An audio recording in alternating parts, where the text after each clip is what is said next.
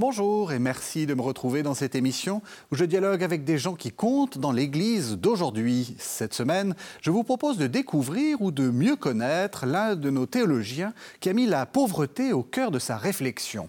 Heureux les pauvres, dit Jésus dans les Béatitudes.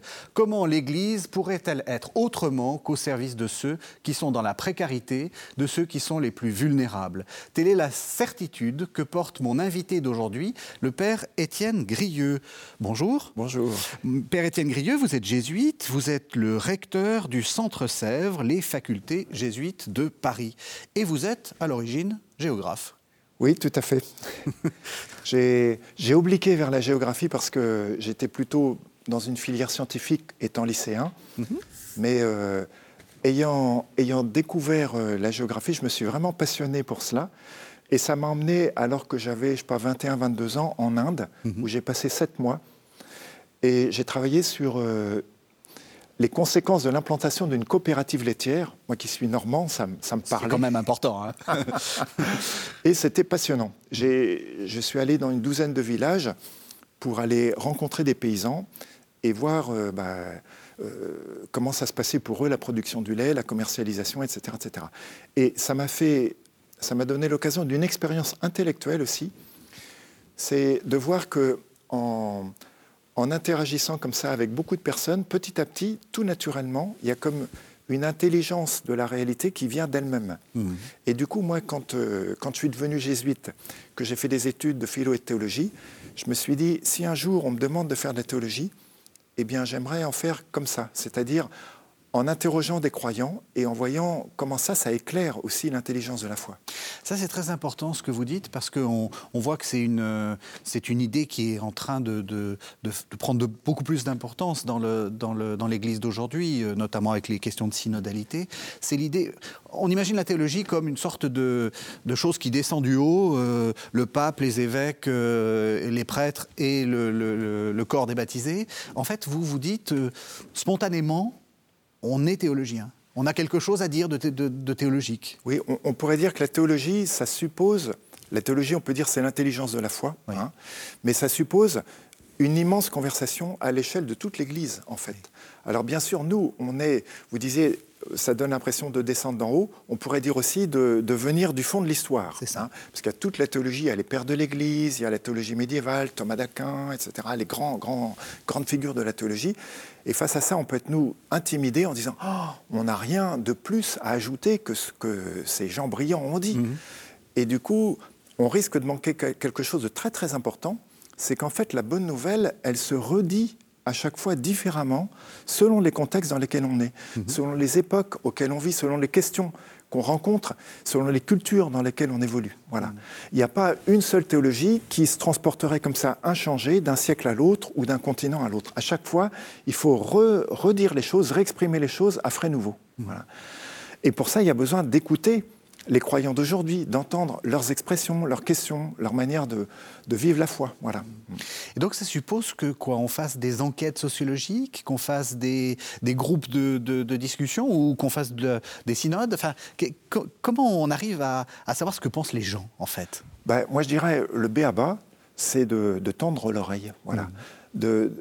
Je pense qu'il y a beaucoup de croyants qui ont des choses à dire euh, eh bien, de les écouter, tout simplement. Alors, ça peut prendre la forme de l'entretien, comme, comme ce mmh. qu'on est en train de faire.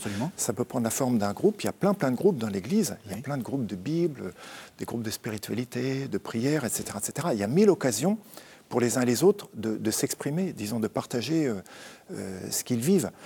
Mais des fois, ça ne remonte pas jusqu'à la théologie académique, tout ça. Voilà, ça reste au niveau de l'Église de base. Et ce qui est très intéressant pour nous, les théologiens, ben, c'est de faire des, passerelles pour qu'on puisse entendre aussi ça. Voilà. Qu'est-ce qu'on découvre euh, Je veux dire, est-ce qu'on découvre quelque chose qui est différent de saint Thomas Ou est-ce que c'est saint Thomas prends saint Thomas parce que vous avez pris cet exemple évidemment. Euh, est-ce que c'est saint Thomas, euh, mais mis au goût du jour?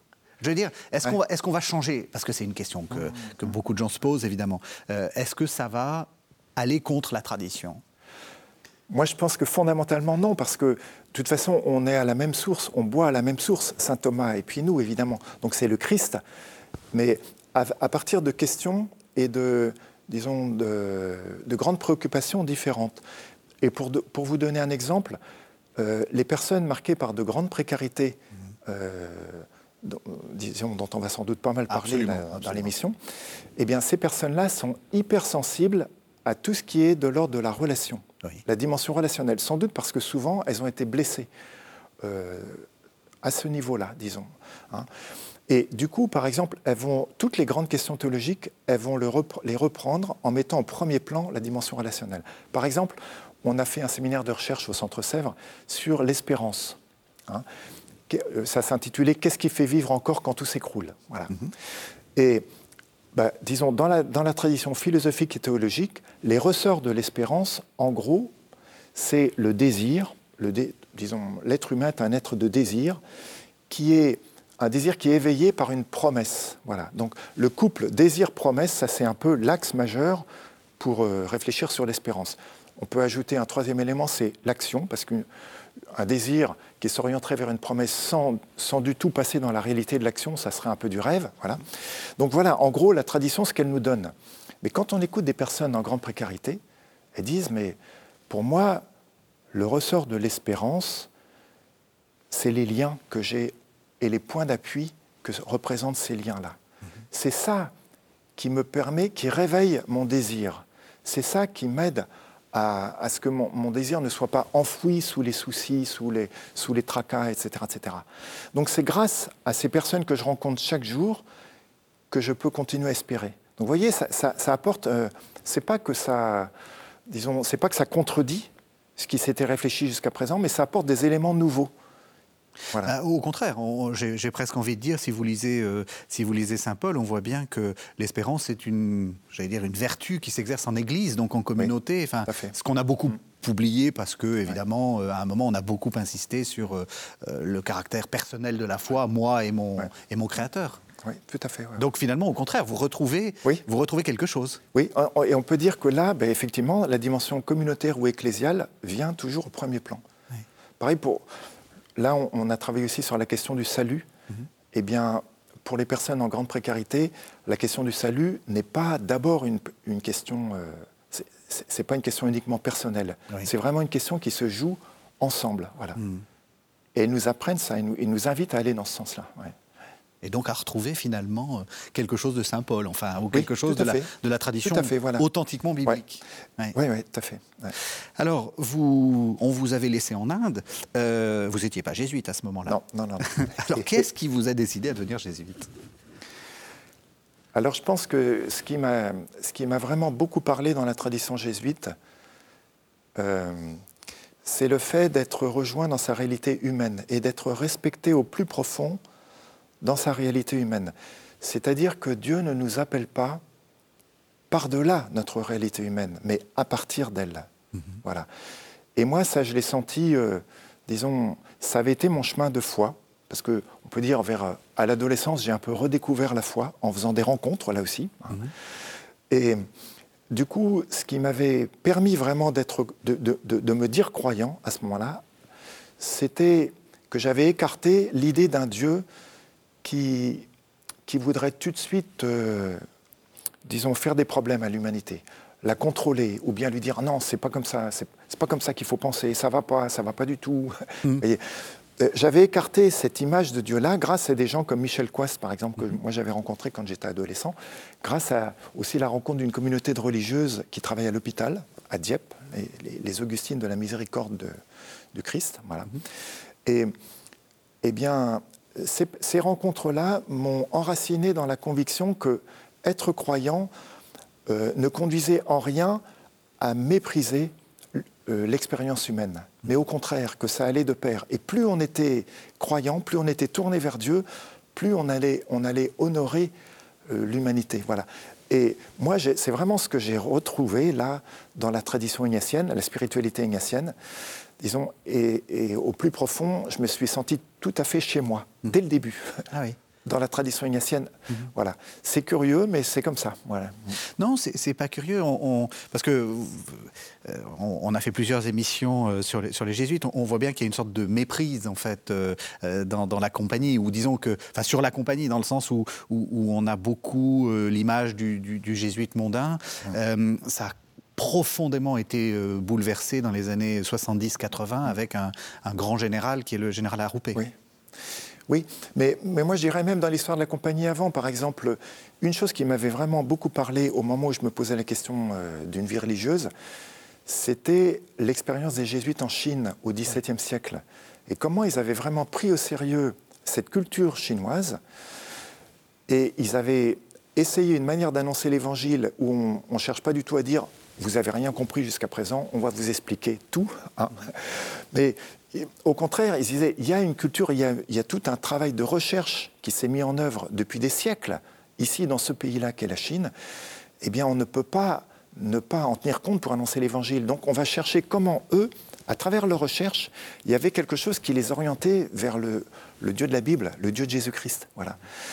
Et du coup, vous voyez qu'il y a un très grand respect pour, euh, disons, tout ce que l'humanité met en œuvre, tous les chemins qu'elle ouvre, les, explorations qu'elle mène. Voilà. Vous entrez donc dans la compagnie et puis, euh, dès votre noviciat, vous êtes attiré d'une certaine façon par, euh, par, la, par la diaconie. Euh, c'est dans le sud, je crois. Hein. Oui. Alors là, moi, j'ai eu une chance immense, hein, c'est que j'ai été envoyé pour un stage long, parce qu'on a des stages de 4 mois mhm. pendant le noviciat. Donc pendant 4 mois, j'ai été envoyé à la diaconie du Var, qui avait 5 ans à l'époque. Elle était née en 82, et moi, j'y suis allé en 87. Et disons, c'était pour moi, c'était euh, extraordinaire. Quoi. Je me suis dit, en arrivant là-bas, je me suis dit, ben, je crois que peut-être que je suis en train de voir l'Église de demain. Voilà, l'Église euh, qui, est en train de se, de se, recomposer après tout ce qui s'est passé avec Vatican II. Tout, tout, on, voit bien que l'Église, elle est en train de se réinventer, disons. Mais on, sent en même temps que ben, il n'y a pas encore de figure vraiment tout à fait prometteuse qui soit mise, qui, qui, se présente, disons. Mhm. Mais en voyant cette diaconie, je me suis dit ah peut-être que je suis en train de voir ça. Voilà. Qu'est-ce que vous faisiez? Alors moi, c'était très intéressant parce que j'avais été chargé d'organiser une exposition pour présenter la diaconie. Donc ça m'a permis d'aller euh, voir un peu partout, mhm. euh, sur toutes sortes d'expériences. Et alors c'était un foisonnement, parce que la diaconie du Var, c'est euh, à la fois... Donc c'est un travail d'accueil et de cheminement avec des, personnes en grande précarité, hein, mais qui, prend en compte à la fois la dimension de, de la santé, du logement, du travail, de la culture, parce qu'il y a un groupe de théâtre. Donc il y a beaucoup, beaucoup d'initiatives. Il, y a, il y a des centaines de bénévoles qui sont, qui sont engagés. Hein. Mmh. Voilà, donc j'avais eu l'impression d'un lieu de créativité et de joie aussi. Alors que la grande précarité, ça peut faire peur, Hein. Mais en fait, c'était un, un, lieu où on n'arrêtait pas de, disons, de, euh, de rire, enfin, de, de, il y avait beaucoup d'humour, enfin, beaucoup de choses très, très heureuses, quoi, voilà. Hein. En même temps, il y avait des choses pathétiques, il y avait des choses vraiment dures, mais c'était jamais ça qui, était, euh, qui avait le dernier mot, voilà. Après, vous passez, euh, vous passez euh, des années en, banlieue. Ça aussi, c'est un choix. C'est vous qui avez demandé à, à être en banlieue parisienne. Vous êtes pas dans les, vous êtes à Cergy, voilà. Donc c'est, c'est, pour ceux qui ne sont pas familiers de, de, la région parisienne, c'est des, plutôt des villes nouvelles. C'est pas, c'est, pas le pire de la banlieue. C'est pas non plus la banlieue très chic. Oui, mais le, le côté ville nouvelle, ça il y a un côté très dynamique, disons, mm. et, très très jeune aussi, et, euh, bah, et, très multiculturel. Alors moi, ça, j'ai trouvé ça passionnant, et comme vie d'église aussi, c'était tout à fait passionnant, surtout que j'étais dans la pastorale des jeunes à ce moment-là, à mi-temps, et du coup, bah, il y avait énormément de jeunesse. Hein. Enfin, on avait euh, les, groupes de jeunes qu'on emmenait aux frates de Lourdes, etc. C'était, euh, enfin, c'était des très grands groupes. Hein. Mm. Voilà, c'était tout à fait passionnant. Mm. Et puis après, j'ai passé 11 ans dans, le 93 à Saint-Ouen et puis ensuite à, Saint-Denis. Alors c'était, là, c'était plus la réalité banlieue, avec beaucoup plus de pauvreté, beaucoup plus de grande pauvreté euh, et une tradition de, monde populaire qu'on ne sentait pas comme ça euh, dans une ville nouvelle. Voilà. Donc c'était un petit peu autre chose, mais là aussi beaucoup de jeunesse, beaucoup de, euh, disons, euh, beaucoup d'énergie, beaucoup de gens qui, cherchent leur, chemin, beaucoup de courage aussi, beaucoup beaucoup. Et moi ça m'a beaucoup touché tout ça. Enfin vraiment, j'ai un immense respect pour pour, pour cette population des banlieues. Ouais. C'est bien que vous le disiez d'abord parce qu'il y a une sorte de bon, c'est pas le discours qu'on entend tout le temps, et puis euh, et puis on voit que euh, le souci de l'autre, le souci de la précarité, c'est c'est pas euh, c'est pas par devoir. Enfin, Oui. c'est peut-être la première question que j'ai envie de vous poser sur le sur le la manière de de, de voir les choses. Est-ce qu'il faut faire ça par devoir parce que Jésus nous a dit qu'il fallait s'occuper des pauvres? Ben, oui, je- moi je dirais vraiment pas. c'est vraiment pas ça la, porte, la meilleure porte d'entrée. Quoi. Oui. la, la meilleure porte d'entrée, c'est le partage de foi, on peut dire. Et à ce moment-là, on découvre que, que les personnes qui vivent de grande précarité, en fait, vivent aussi souvent, je dis pas toujours, pas toujours, ça c'est vrai, mais souvent vivent une grande proximité avec Dieu. Et en fait, on peut le comprendre assez facilement parce que nous-mêmes, qui ne vivons pas dans la grande précarité, mais en fait, quand dans, dans certains épisodes de notre vie, Oui. on vit des choses plus difficiles, ben souvent, en fait, spontanément, ça nous rouvre à Dieu, ou ça nous, disons, ça nous rend la prière beaucoup plus forte ou plus, plus, plus facile, j'allais dire, voilà. hein. Eh ben, des personnes qui vivent de grande précarité, souvent, font l'expérience euh, bah, d'une vie de prière, d'une vie de prière de leur part, et font aussi l'expérience d'une présence de Dieu à, à elles. Voilà. Alors, ben, ça, c'est un trésor pour l'Église, et je trouve que c'est drôlement important que ça puisse être partagé. L'Église ne peut qu'être enrichie de, de cela. Voilà.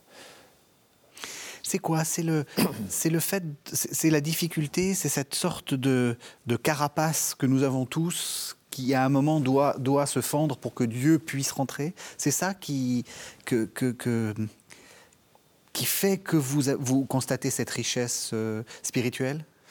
Ben, oui, moi je pense que spontanément, sans doute quand on est dans une situation confortable, euh, on a toujours tendance à, à penser que tout ça c'est très bien, c'est normal. Oui, c'est ça. Et puis, bah, on le mérite bien, finalement. hein. Et du coup, subrepticement, on rentre dans une logique où il n'y a plus de donateurs. Finalement, Oui. c'est nous-mêmes qui nous faisons. Oui. hein. Et voilà, euh, je pense que c'est un mouvement presque, presque naturel. Ça correspond peut-être à, à ce qu'on dit. Il y a une sorte de courbure de, de l'être humain qui le ramène vers lui-même. Mm. Voilà. hein. Ben, quand on est dans le, dans le confort, ça, ça nous pend au bout du nez, on peut dire. Oui. Ce Oui, oui. genre de choses-là. Voilà. Et quand on est dépouillé, quand on est euh, euh, aussi dans des situations euh, d'humiliation, ça, c'est des choses que vivent souvent des personnes pas riches, disons. hein. Mhm. Souvent, elles sont, ils ne comptent pas aux yeux des autres, voilà.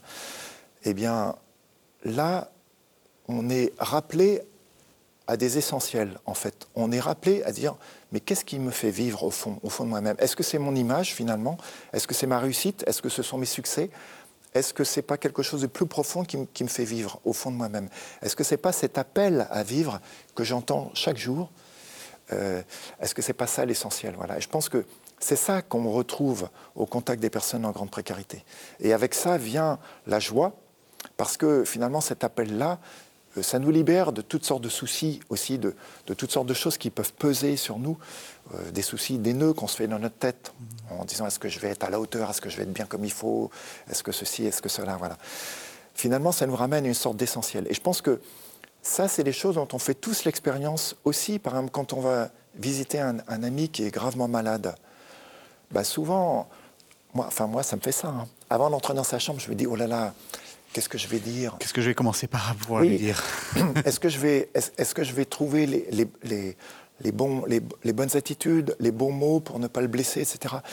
On entre dans sa chambre et tout de suite, les choses sont mille fois plus simples que tout ce qu'on s'était imaginé dans sa tête. Et c'est là qu'on est ramené à cet essentiel. Voilà. Cet essentiel qui est cet, cet appel à vivre. Voilà. Et bah, ça, quand on partage ça, euh, tout est beaucoup plus simple et tout est beaucoup plus euh, heureux, moi je dirais aussi. Voilà. vous avez prononcé un, concept clé qui est le concept euh, d'humiliation. Il existe un, en France un observatoire du non-recours aux droits, donc les gens ont, droit, ah des droits, et les chiffres sont hum. euh, très très très importants. Il y a beaucoup de gens qui ne demandent pas des allocations, etc., auxquelles ils ont droit, parce que ça les humilie. C'est vraiment très très important, cette, ce concept, enfin, cette, de prendre en, compte ça, l'humiliation Ah oui, oui, je pense que l'humiliation, c'est vraiment une expérience terrible. Hein. Je, crois qu'on tous, on peut se rendre compte un tout petit peu de ce que c'est, parce qu'il y a des moments où on a été humilié. Ah, ça nous est tous arrivé. Hein. Seulement, pour la plupart des gens, c'est exceptionnel d'être humilié. Mais il y a certaines personnes pour qui c'est exactement l'inverse. C'est-à-dire que l'humiliation, c'est l'expérience ordinaire et c'est exceptionnel quand on n'est pas humilié, c'est-à-dire quand on est regardé comme quelqu'un dont on attend quelque chose, quelqu'un qui a de la valeur, quelqu'un sur qui on compte. Voilà. Mais il y a des gens qui sont tout le temps, tout le temps regardés comme des gens, bah, euh, disons, qui ne comptent pas, voilà, dont on n'a rien à recevoir. Bah, ça, c'est une humiliation terrible. Et vous voyez, disons, ce que ça peut entraîner au fond, au fond de soi ça peut même mener vers euh, le doute sur est-ce que j'ai vraiment ma place là? Est-ce que, est que je mérite de vivre ou pas? Vous voyez, ça, ça peut entraîner vers des choses très très graves et assez terribles. Hein. Voilà. Ben, il y a des personnes qui vivent ça continuellement, disons. Et disons, quand on, quand on, on arrive à découvrir un tout petit peu la réalité que vivent ces personnes-là, en fait, on entre dans un autre monde on entre dans une autre manière de voir la réalité. C'est comme si on voyait tout ce qui nous arrive à partir d'un angle de vue complètement différent, comme si on voyait une pièce de théâtre à partir des décors, par exemple, ou voilà. Hein. Mais ça, c'est. Est-ce que c'est comme ça que vous faites votre théologie? Vous, faites une thèse euh, qui est parue au CERF en 2003, Né de Dieu, itinéraire de chrétiens engagés, essai de lecture théologique. Hmm. Euh, c'est par, par, comme ça. On peut faire une théologie à partir de ça? Alors moi, euh, disons, pour ma thèse, je n'avais pas osé me lancer directement dans ce sens-là. Euh, c'était une thèse à partir de récits de vie. J'avais interrogé exactement 33 personnes. Et j'avais pris des personnes qui avaient tous en commun d'avoir un engagement extra-ecclésial. Donc c'était des gens qui étaient très charpentés, disons. Il y avait euh, des élus municipaux, il y avait un responsable d'un club de foot, il y avait un médecin de quartier qui était très, très présent dans son quartier, il y avait des responsables associatifs, des, syndicalistes. Voilà. Donc des gens qui, étaient des acteurs vraiment de, la vie publique, on peut dire. Et ce qui m'avait vraiment intéressé, c'était de me dire, mais quel est le rapport entre leur engagement et puis leur foi? Et très vite, je me suis rendu compte qu'on pouvait pas, du tout séparer les choses, parce que quand je les interrogeais, euh, je leur disais, si vous aviez à raconter votre itinéraire de croyant, qu'est-ce que vous diriez? Eh bien, venez toute leur vie, en fait, là-dedans. Vous ne mhm. pouvez pas séparer la foi et puis le reste. Voilà. Mhm. Ça faisait un tout. Et en fait, c'était toute leur histoire qui se, qui se nouait et qui se dénouait euh, à travers tout cela. Voilà. Mhm. Moi, j'ai trouvé ça vraiment passionnant mais il se, trouve que moi, quand j'étais étudiant en théologie, j'avais fait bibliothèque de rue avec ATD Carmonde. Donc j'avais eu, euh, disons, une première euh, expérience de, contact avec la grande pauvreté. Et puis, euh, je m'étais dit, bah, j'avais comme un rendez-vous avec ces personnes-là mais il fallait attendre de trouver les moyens de faire aussi d'autres rencontres de personnes qui pouvaient m'aider sur ce chemin-là. Donc il y a eu par exemple le, Sapel et puis des gens de la Pierre d'Angle. Mhm. Euh, et c'est ayant rencontré ces personnes-là qu'avec d'autres, disons petit à petit, on a pu aller dans, ce sens-là. Voilà. du coup, de faire parler des personnes en grande précarité, ce qui n'est pas facile. Autant comme les personnes que j'ai interrogées pour ma thèse, moi, euh, disons, je leur le micro. Ah oui, oui, c'est ça. Ah, j'ai été souvent frappé de voir, comme s'ils attendaient que ça, quoi, de pouvoir euh, partager leur itinéraire de croyants. Mais pour des personnes en grande précarité, c'est très, très, très différent.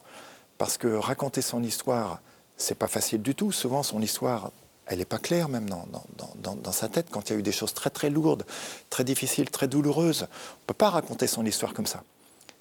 Voilà. Alors, du coup, c'était autrement qu'il fallait procéder. Voilà. Comment il faut procéder, justement? Alors là, euh, la manière de procéder, c'est souvent à partir de, choses qu'on a en commun, les croyants, c'est-à-dire la Bible, la parole de Dieu. On ouvre ensemble, euh, on travaille ensemble sur un petit passage biblique, mhm. et puis ben, on voit euh, comment les uns les autres, comment on lit ça. Voilà. et, et on écoute tout simplement. Voilà. On enregistre et après on décrypte. Et puis euh, on travaille ensemble, plusieurs théologiens, euh, à partir de ces décryptages-là. Et là, on voit des choses qui apparaissent. Et ce qui est très important, c'est de, de, faire ça ensemble, de faire ça à plusieurs. Autant comme on a tous l'expérience que lire la Bible ensemble, c'est bien plus éclairant, oui. et bien de même, re, euh, écouter ensemble la, ce que disent les personnes en grande précarité, c'est beaucoup, beaucoup plus riche quand on est à plusieurs pour le faire. Voilà. Concrètement, donc vous, vous, vous, faites un groupe biblique, vous enregistrez ce qui ouais. se dit, mmh.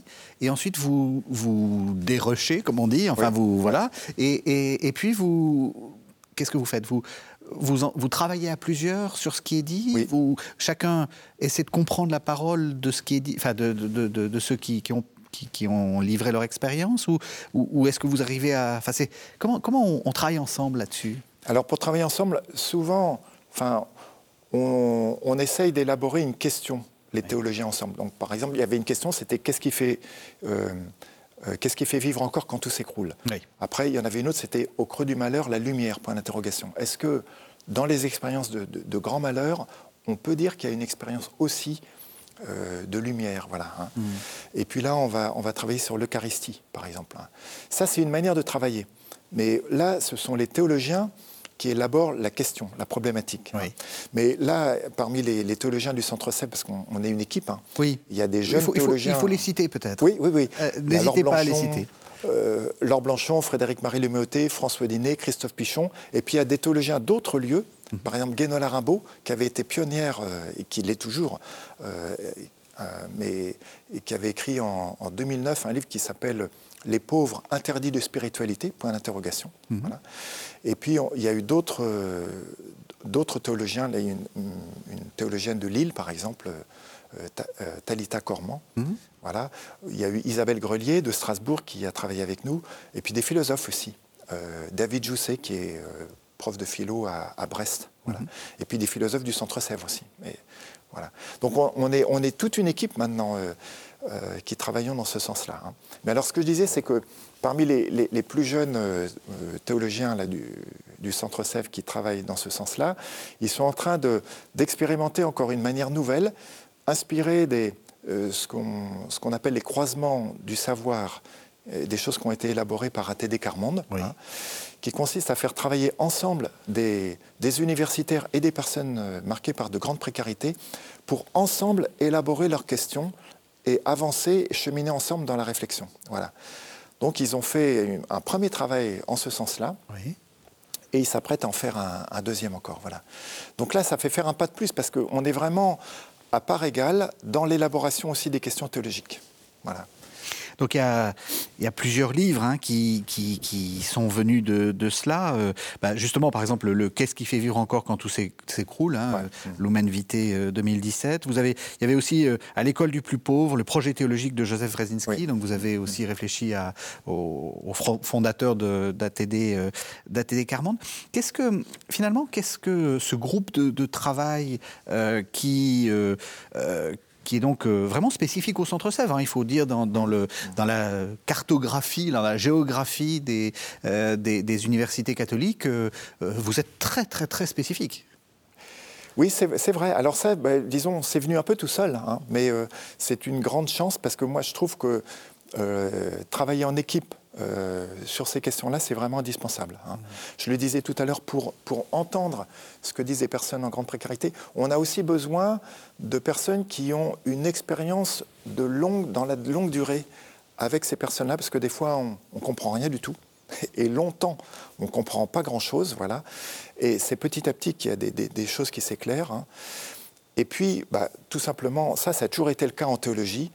Euh, quand on est tout seul, bah, peut-être qu'on va arriver à, à élaborer des, des, des, choses très pointues, mais si on veut vraiment euh, élaborer des choses larges, mmh. je pense qu'il faut vraiment être en équipe. Voilà. Et là, je crois qu'on est un peu dans cette perspective-là, c'est-à-dire que on est dans la perspective de dire comment on peut revisiter des grandes questions théologiques euh, avec cet angle d'approche qui consiste à, à, tenir compte de ce que disent des, des, personnes en grande précarité et comment ça renouvelle les choses. Voilà. Alors justement, qu que, quelles sont les, les, découvertes, ou plus exactement les, les propositions que, théologiques que vous pouvez, pouvez faire? Alors, euh, prenons sur, sur, les questions, enfin, ou non, choisissez vous-même d'ailleurs. J'allais vous proposer des choses, mais voilà. On peut dire la, les personnes en grande précarité vont beaucoup insister sur la liberté de Dieu, par exemple. Oui. Et ça, c'est un peu étonnant. Par exemple, c'est Frédéric-Marie Lemeauté qui repère ça dans sa thèse. À un moment donné, dans un groupe, il y a des personnes qui, travaillent sur la nativité.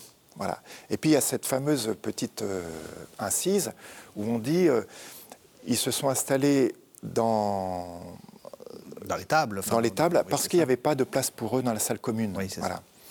Et spontanément, bah, les personnes comme vous et moi, souvent on a tendance à dire ben voilà, c'est l'exclusion sociale. Ils ont été rejetés. Oui. Euh, Marie et Joseph, ils ont été rejetés. Pourquoi? Parce qu'ils étaient peut-être étrangers, ils n'avaient pas le sou, ils étaient en, voyage, etc. etc. Les, personnes, les personnes du quart monde, souvent, ils disent euh, Mais non, c'est pas ça. C'est que Dieu voulait qu'ils naissent dans ces conditions-là. Dieu voulait épouser euh, la condition, disons, de, ceux qui vivent la grande pauvreté. Mhm. C'est lui qui l'a choisi. Voilà. Et c'est pas un cas isolé, c'est pas une personne comme ça qui dit ça, mais ça, ça revient souvent. Euh, voilà. Par exemple, une fois, j'ai entendu une personne qui commentait la parabole du bon samaritain dire mais pourquoi le, lévite et le prêtre se sont pas arrêtés? Alors nous, on va dire ben voilà, ils avaient, ils voulaient pas se souiller. Mm. Ils avaient des tas de préoccupations. Ils étaient un peu imbus de leur personne. Donc voilà, on, aura tous ce genre d'explications-là. Mais une fois, moi, j'ai entendu une personne en grande précarité qui disait Mais c'est peut-être l'Esprit Saint qui leur a inspiré de ne pas s'arrêter parce qu'il voulait que ce soit le Samaritain qui s'arrête. Mm. Mm. Alors, vous voyez, ça, c'est très, très étonnant. Mais je pense qu'à travers ça, ça insiste beaucoup sur cette liberté de Dieu, le choix de Dieu qui choisit ceux qui payent le moins de mine. Eh bien, ça dit quelque chose d'un renversement de toutes nos manières de, de nous représenter l'ordre du monde, on peut dire finalement, c'est aussi la parole du Magnificat. Il renverse les puissants de leur trône, il élève les humbles. Eh bien, Dieu, le, Dieu des pauvres, c'est un Dieu qui choisit ceux que nous, on n'aurait jamais choisi en premier. Voilà. Et quand je dis nous, c'est moi aussi. Parce que moi, très souvent, en commentant euh, ce que disent les personnes euh, du quart monde, à première lecture, je me dis, mais qu'est-ce qu'on va bien pouvoir tirer de, de ça? Je me dis, franchement, là-dedans, je vois rien, à première lecture. Hein. Mhm.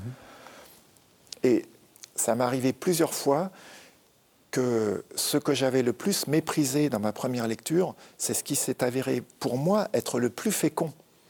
Et avoir, en fait, ouvrir des, pistes très. Euh, des, des, chemins de sens très, très grands. Voilà. Parce que votre exemple est, intéressant, parce que c'est vrai qu'on on est tous d'accord que Dieu choisit les pauvres. Enfin, l'Ancien Testament le dit déjà, le Nouveau Testament le, répète. Mais on a gardé quand même l'idée que c'est un peu par défaut. Alors que vous, euh, en, montrant ça, c'est de dire, mais non, l'Esprit Saint veut que ce soit. Oui. Euh, c'est un choix positif, en fait. Oui. C'est un choix, euh, c'est un choix fécond. Alors après, on peut se demander pourquoi. Oui. pourquoi, pourquoi Dieu, il a ces manières-là vais vous poser. Alors, une manière, une manière d'y répondre, c'est de dire, ben, si on choisit le plus pauvre, le plus pauvre, à chaque fois, c'est-à-dire dans chaque situation, celui qui est vraiment, qui paye le moins de mine, qui a le moins de facilité pour parler, voilà, qui se sent le moins légitime, etc., etc. Si, si on met celui-là en valeur, ben, ça veut dire que tous les autres, ils, ont, ils, ont aussi, ils sont aussi légitimes pour parler. Ça ne va pas les délégitimer. Au contraire, disons, on est tous hyper légitimes à partir, disons, de la reconnaissance que celui qui nous paraissait le moins légitime, en fait, si, ben, lui aussi, sa parole est très importante et sa parole a énormément de valeur. Mhm. Hein. La valeur qui lui est donnée rejaillit sur la valeur qui est donnée à tout le monde, on peut dire. Voilà. Vous, euh, on l'a bien compris, vous, vous, vous êtes, vous êtes euh, euh, enseignant au Centre Sèvres depuis, depuis 2002. vous, ensuite, vous allez devenir doyen de, de, la faculté de théologie. Maintenant, maintenant vous, êtes, vous êtes recteur. Est-ce que vous direz que. Donc, vous êtes dans une situation de pouvoir, enfin. Voilà. Est-ce que vous diriez que cette, ce que vous, ce que vous proposez, ce que vous êtes en train de nous dire. il faut que euh, l'Église, dans ses instances dirigeantes, euh, se, se, saisisse de la question. Est-ce que vous, est-ce que vous êtes en train, est-ce qu'il faut, il faut faire de la politique avec ça? Ah, grosse question. Moi, je dirais oui, mais en même temps, c'est pas facile. Et je le vois. Vous faites bien de, rappeler en, même temps que moi, je, suis dans une situation de responsabilité là. J'ai la responsabilité d'une institution. Je peux pas faire n'importe quoi. J'ai pas envie. Euh, disons, euh, au nom d'une intuition comme ça, euh, de tout, tout chambouler. Hein. Mais en même temps, moi, je, je, suis vraiment travaillé par la question que vous posez, c'est-à-dire comment une institution comme ça peut se laisser elle-même revisiter par les appels que lancent les personnes en grande précarité. Mmh. Voilà. Bah, ça, c'est une vraie question. Et alors, y a, on, a des, débuts de réponse. On peut dire, par exemple, le fait que euh, la recherche théologique au Centre Sèvres euh, s'engage dans ce sens-là, ben voilà, c'est c'est une manière, c'est un début de réponse, qu'on peut dire. Après, d'autres questions, c'est dans nos enseignements, dans la manière d'enseigner, je sais pas, euh, l'ecclésiologie. Moi, j'enseigne les sacrements. Une question que je me pose souvent, dans la manière d'enseigner les sacrements, quelle place donner à, à, ceux qui payent le moins de mines Voilà. Hein. Euh, du coup, ben, ben, j'essaye, je fais des essais. Dans, les séminaires aussi, dans, voilà, euh, mais, moi, je ne me sens pas non plus d'obliger tous mes collègues à, travailler de cette manière-là, parce qu'il faut garder aussi une pluralité d'approche et tout. Et puis, on ne va pas dire que voilà, c'est euh, l'unique manière de, faire en théologie non plus. Hein, voilà. mais, mais alors, pour, rejoindre votre question sur l'Église, moi, je pense que l'Église, l'Église, elle a vraiment un rendez-vous crucial avec les personnes en grande précarité, parce qu'il y va de sa raison d'être qui est l'annonce de la bonne nouvelle. Et la bonne nouvelle, elle est destinée d'abord à ceux qui en ont le plus besoin, c'est-à-dire qui, ceux qui ont le plus de difficultés à réentendre cet appel à vivre, cet appel à trouver leur place, cet appel à se sentir aimé de Dieu. Mhm. Voilà. Et l'Église, elle a vraiment, c'est vraiment le cœur de sa mission, cela. Hein. Du coup, pour moi, la grande question, c'est comment chaque communauté chrétienne peut à partir des personnes en précarité qui vivent autour d'elles. Il n'y a pas besoin d'aller à l'autre bout du monde mhm. pour en découvrir. Autour d'elles, il y a des personnes en grande précarité, souvent qu'on ne voit pas du premier regard, parce que ces personnes-là, justement, elles ne se montrent pas d'elles-mêmes souvent. Mais comment on va y prêter attention? Comment on va aller euh, les chercher Comment on va, avec beaucoup de tact, bah, devenir leurs amis, essayer de, devenir leurs amis. Je pense que pour les communautés chrétiennes, il y a un rendez-vous crucial. Mhm. En même temps, ce n'est pas facile, parce que justement, à cause de tas de choses, euh, c'est pas facile d'entrer en contact. Souvent, on ne sait pas, nous-mêmes, on est très gauche, on ne sait pas comment s'y prendre. On a besoin de se faire aider là-dessus. Il y, a beaucoup de gens qui peuvent nous aider aussi dans l'Église. Il y a, le secours catholique, il y a les conférences Saint-Vincent de Paul, il y a énormément, une grande tradition. Hein. Mais mais très souvent dans l'Église, on vit ça sous le mode de la sous-traitance. C'est-à-dire, on dit Ah, les personnes en difficulté, ah ben voyez le secours catholique. Ah, euh, cette personne-là qui a des problèmes de, chômage, ah ben voyez euh, euh, ceux, qui, accompagnent les, personnes en, situation de recherche d'emploi. Voilà. Mais on ne va pas se dire comment toute la communauté chrétienne, nous, on, est, on a ce rendez-vous-là, mmh. comme communauté chrétienne. Et je pense que ça peut renouveler beaucoup les communautés chrétiennes. Ça les, ça les ramène vers leurs sources. Il y a eu une parole du, pape François qui a un peu, enfin, qui a fait un peu de, qui a, qui a, fait un peu grincer des dents. C'est quand, au moment où il a dit, l'Église, c'est pas une, euh, je sais pas comment il a dit, une ONG ou un, euh, c'est ce que, c'est un peu ce que vous êtes en train de d'illustrer. C'est-à-dire que, euh, enfin, si, si, vous me corrigez, hein, vous êtes en train de démontrer qu'en fait, c'est pas que pour faire de la bienfaisance qu'on fait ça. Non, ultimement, on peut dire tout ça, il s'agit vraiment d'un rendez-vous avec notre Seigneur Jésus-Christ, tout simplement. Voilà. C'est de cela dont il est question. Parce que lui qui nous a dit ce que vous avez fait au plus petit d'entre mes frères, c'est à moi que vous l'avez fait. Bah, si on prend, si on entend sérieusement cette parole-là, ça veut dire quelque chose. Hein. Du coup, il y a vraiment un rendez-vous, on pourrait dire, qui a la même valeur qu'un rendez-vous sacramentel, c'est-à-dire c'est un rendez-vous avec le Christ lui-même. Hein. Euh, voilà. Alors, évidemment, ça ne dit pas que les personnes très pauvres sont le Christ. Ça serait un raccourci de dire qu'elles ont la vérité. Oui, voilà. Révélée. Le chemin fait avec ces personnes-là nous mène vers le Christ et nous met en présence du Christ. Ça, c'est vrai. J'y crois profondément. J'y crois vraiment profondément. Et vous voyez que pour l'Église, c'est pas d'abord une question, comme vous disiez, euh, d'action sociale. C'est pas d'abord une question de politique.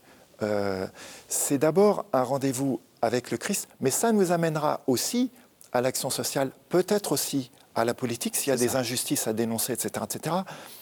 Mais c'est pas, le ressort n'est pas de ce côté-là. Le ressort, il est vraiment du côté euh, de, ce rendez-vous avec le Christ. Voilà.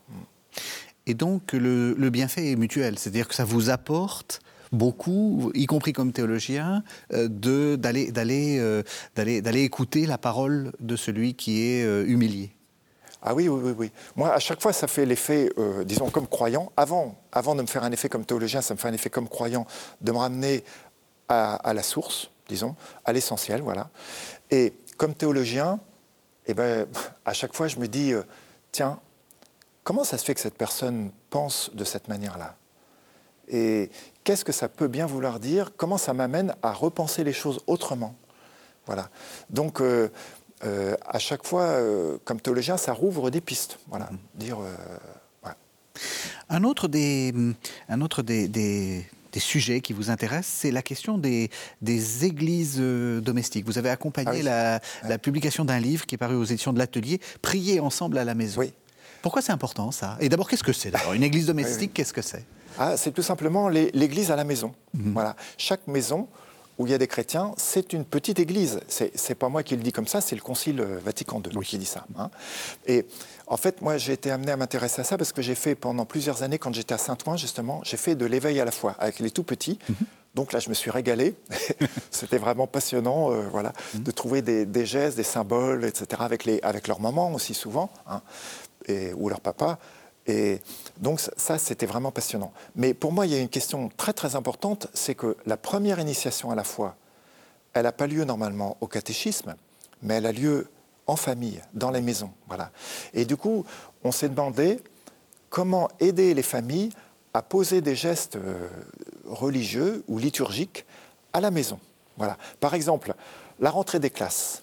Pour un petit, on peut supposer que c'est quand même très très important la rentrée ah des classes. Hein. C'est pas rien, c'est quand même euh, c'est l'événement de d'une certaine manière c'est l'événement de l'année. Hein. Mhm. Je vais retrouver pendant un an euh, euh, des copains différents de l'année dernière un, maître ou maîtresse des écoles différents, il va falloir, je vais, je vais me retrouver confronté à des problèmes que je ne saurais pas résoudre. Des fois, je vais, je vais me faire engueuler, des fois, etc. etc. Bon, Toujours cette question d'humiliation. Hein. oui, oui, oui, oui, tout à, fait. Est-ce qu'on est, ben est, qu'on est sécurisé? Est-ce qu'on est, au contraire, est-ce qu'on est en insécurité? Et c'est vrai que quand on est tout petit, c'est ben c'est terrible, en fait. Et du coup, on peut dire pour la famille aussi, c'est pas rien. Hein. on va se séparer de nouveau après les temps des vacances où on était beaucoup plus ensemble et tout. Donc pourquoi ne pas poser un geste pour confier ça à Dieu? Mhm. Et on peut le faire ça à la maison, prendre un temps pour prier ensemble. Voilà.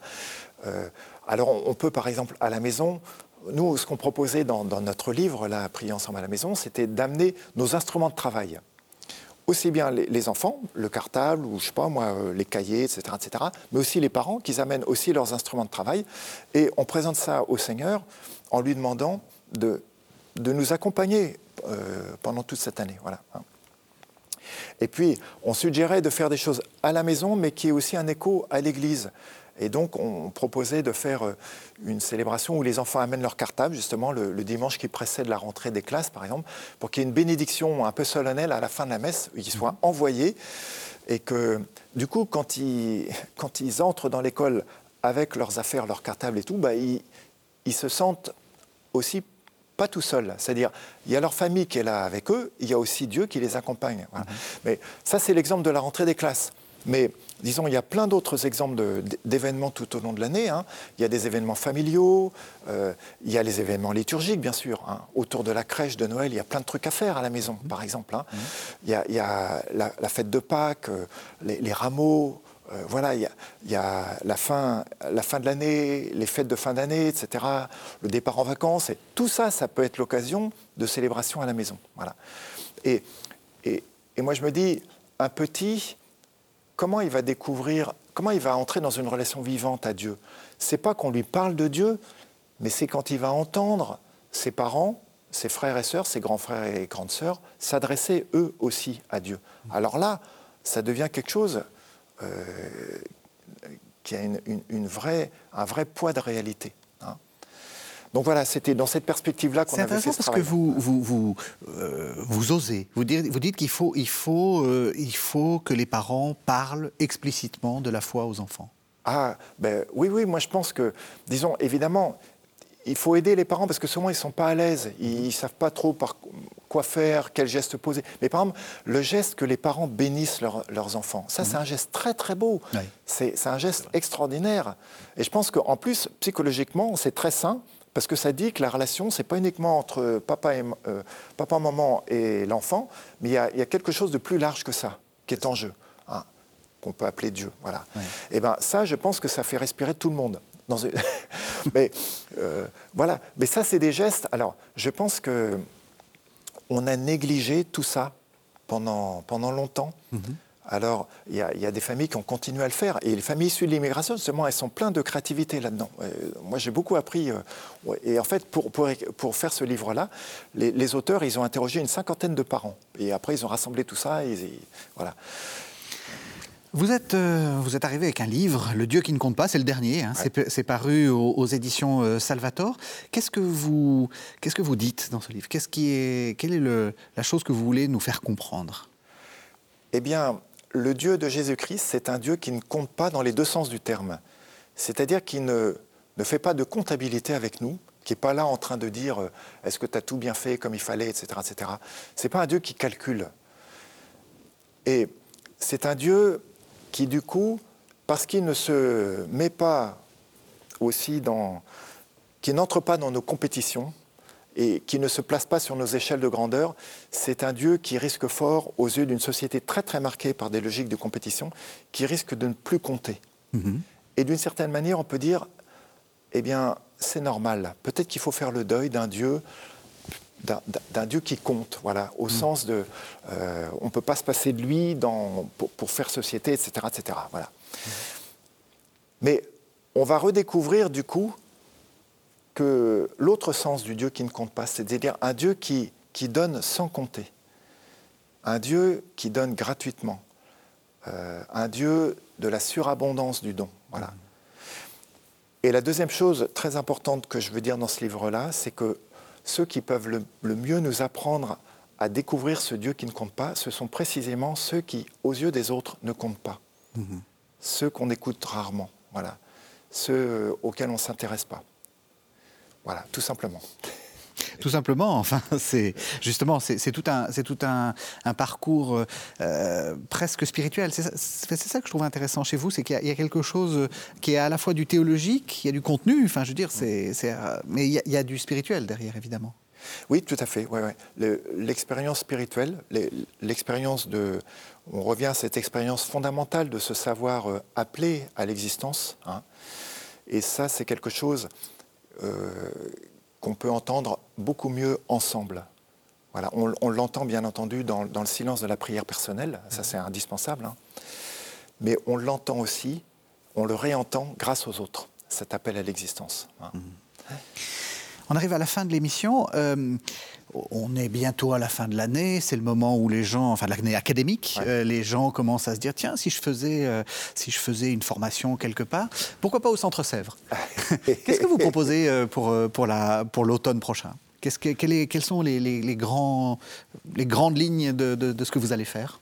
Alors vous savez, on a des parcours, disons, de formation un peu de base, quoi, on peut mmh. dire, hein, qui sont destinés aux, étudiants qu'on a qui sont dans leur majorité des religieux religieuses, mais c'est ouvert aussi à toute personne, disons. On a aussi euh, pas mal de laïcs, mhm. euh, des pères et mères de famille, voilà, des jeunes retraités, euh, des gens qui prennent une année de break mhm. et qui du coup se disent tiens, ben, si, si je revisitais un petit peu les fondements de, ma foi chrétienne, voilà. Hein. Mhm.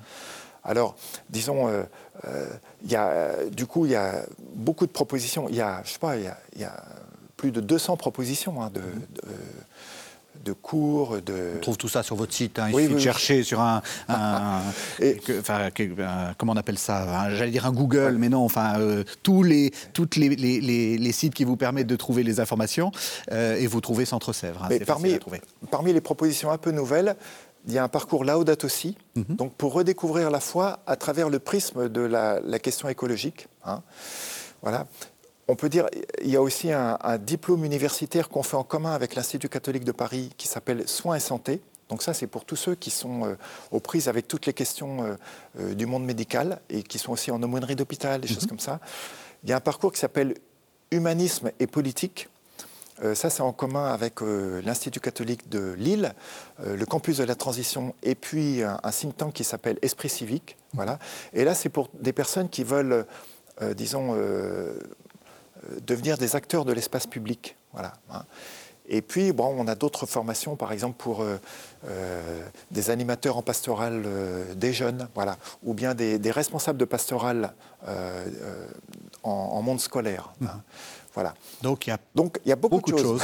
On va sur le site du Centre Sèvres et on, trouve, on trouve son bonheur. Je rappelle le titre de votre, de votre ouvrage, Le Dieu qui ne compte pas, à l'écoute des humiliés et des boiteux. Donc c'est vous l'auteur aux éditions Salvator, Père Étienne Grieux. Merci beaucoup. Un très très grand merci à vous aussi. Euh, merci de cet entretien. Merci de nous avoir suivis. Vous savez que vous pouvez retrouver cette émission sur le site internet de la chaîne www.ktotv.com et on se retrouve la semaine prochaine.